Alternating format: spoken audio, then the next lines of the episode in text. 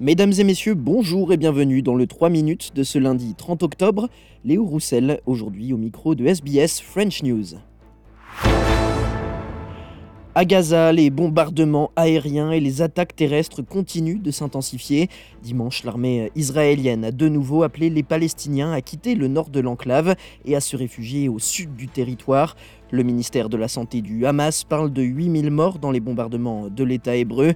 Hier, 33 camions d'aide humanitaire ont pu accéder à la bande de Gaza par le point de passage de Rafah en Égypte. C'est à ce jour le convoi le plus important à entrer dans l'enclave depuis le 7 octobre, date de l'attaque du Hamas en Israël et du début des bombardements de l'armée israélienne sur l'enclave palestinienne.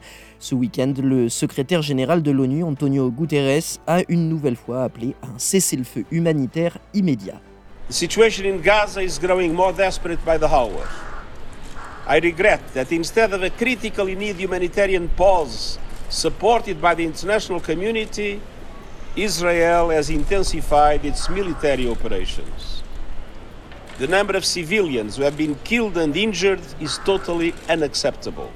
En Australie, six anciens premiers ministres ont publié ce lundi un communiqué conjoint au regard de la situation en Israël et à Gaza. John Howard, Kevin Rudd, Julia Gillard, Tony Abbott, Malcolm Turnbull et Scott Morrison ont dénoncé l'attaque menée par des membres du Hamas contre Israël le 7 octobre dernier et ont appelé à relâcher tous les otages. Les six anciens premiers ministres ont aussi réclamé un accès humanitaire durable pour les Palestiniens à Gaza, soutenant également une solution à deux États comme base d'un processus de paix durable entre Israéliens et Palestiniens. Seul l'ancien Premier ministre travailliste Paul Keating a refusé de signer le communiqué. Il a affirmé que le Conseil australien et israélien aux affaires juives l'avait pourtant bien approché.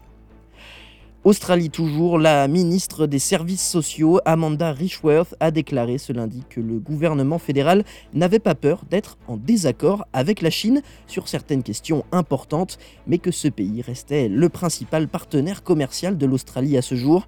Une déclaration qui intervient quelques jours seulement avant le voyage du Premier ministre Anthony Albanese à Pékin en fin de semaine, où il doit rencontrer le président chinois Xi Jinping. Amanda Richworth a déclaré à Channel 7 que le voyage du Premier ministre était important pour aider à stabiliser les relations entre les deux pays.